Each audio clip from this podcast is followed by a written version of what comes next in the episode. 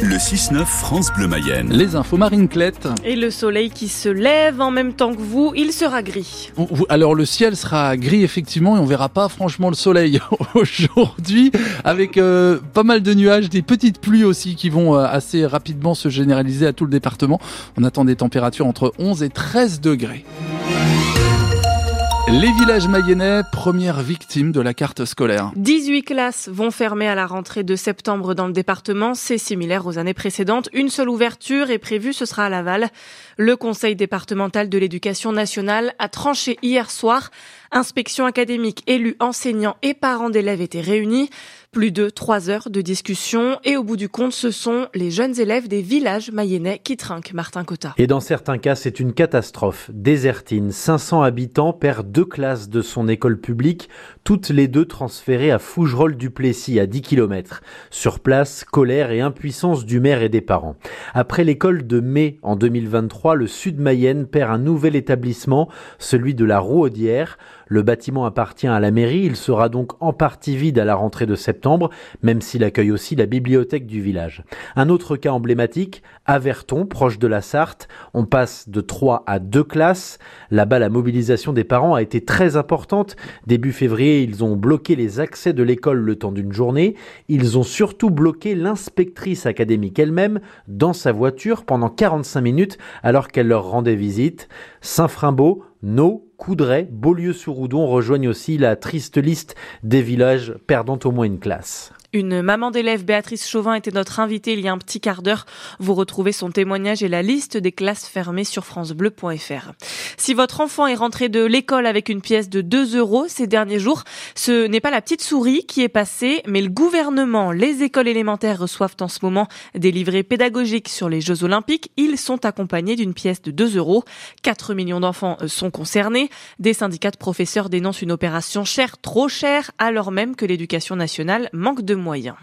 Vigilance si vous voulez appeler les secours ce matin en Mayenne, le numéro 17 ne fonctionne pas ou très mal. La préfecture conseille de faire le 112, le numéro d'appel d'urgence européen. Le 18, les pompiers fonctionnent normalement. Le Premier ministre Gabriel Attal détaille ce matin la loi d'orientation agricole. Discours dans une heure maintenant à 9h au menu des précisions sur ces annonces faites en urgence le 1er février pour calmer la colère des agriculteurs. Alors, discours ou pas, les principaux syndicats agricoles, en tout cas, ont déjà prévu euh, des actions. Un cortège de tracteurs à Paris vendredi soir, veille de l'ouverture du salon de l'agriculture samedi. Le salon, c'est l'occasion pour les éleveurs de sensibiliser les consommateurs et d'expliquer leur métier, surtout lorsqu'ils sont pointés du doigt. Une étude publiée hier par deux associations environnementales estime qu'il faudrait manger deux fois moins de viande pour atteindre les objectifs climatiques.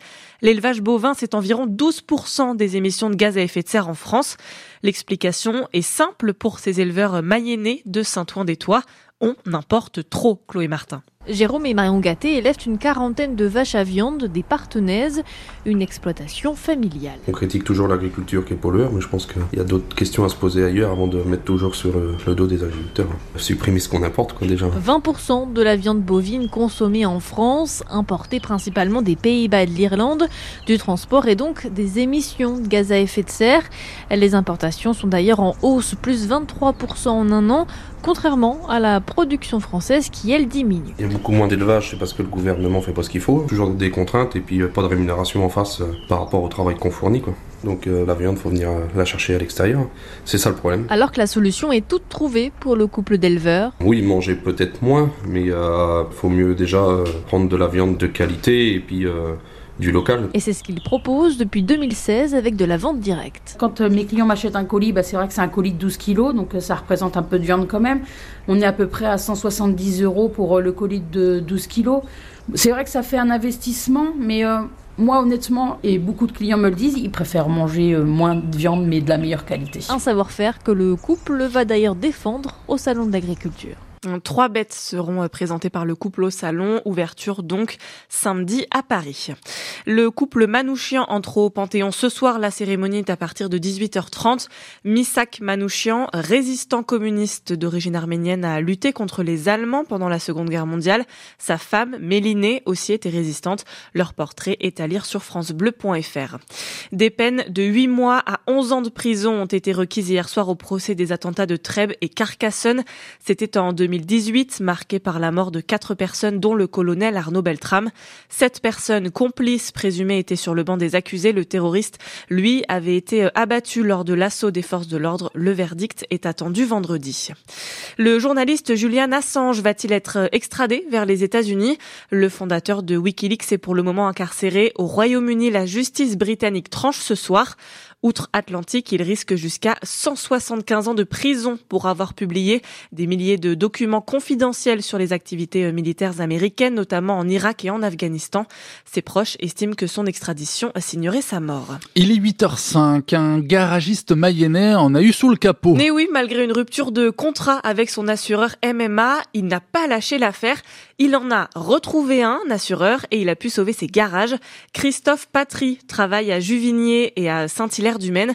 Il a subi des cambriolages, des épisodes de grêle et des accidents de voiture. Peu après, MMA donc l'avait lâché. Alors le garagiste ce matin a retrouvé le sourire, mais les rancœurs sont encore présentes. Faut toujours payer d'assurance, faut toujours être assuré pour tout, et le jour où on en a besoin, bah faut surtout pas s'en servir quoi. C'est un peu ça la moralité, et c'est franchement dommage. Parce qu'à la limite, euh, pour la grêle comme pour le cambriolage, à la limite, aurait mieux pas fallu que je fasse marcher assurance. Ça m'aurait malgré tout coûté moins cher à la fin des comptes. Donc c'est pas, on, on est assuré pour et ce qu'on attend d'une assurance, c'est du soutien, c'est dans ces moments-là qu'on soit soutenu, qu'on soit compris, qu'on soit aidé. Et là, euh, ils ont bien fait leur travail sur le moment et après, euh, merci, au revoir. Quoi. Donc c'est pas logique. On a toujours cotisé notre assurance euh, depuis 31 ans au groupe Covia. Hein. Avant c'était la MAF, maintenant c'est MMA. C'est le même groupe. Donc ça fait 31 ans qu'on cotise à cette assurance et malgré tout, ça change rien. C'est trois dégâts dehors. Christophe Patry, donc il y a deux garages à Juvigny et Saint-Hilaire-du-Maine. Son histoire est à retrouver sur notre application ici. Bonne nouvelle, si vous partez en vacances ce week-end, vous ne serez sûrement pas embêté par des suppressions de trains. Il y a bien une grève, oui, des aiguilleurs, mais le trafic des TGV devrait être quasiment normal. Le mouvement n'est pas très suivi et la SNCF a prévu une réorganisation interne. Huitième de finale allée de la Ligue des champions de football hier soir, l'Inter Milan, finaliste l'année dernière, est venu à bout de l'Atlético de Madrid victoire 1-0. Une rencontre marquée par la, sortie sur blessure de deux Français, Marcus Thuram et Antoine Griezmann.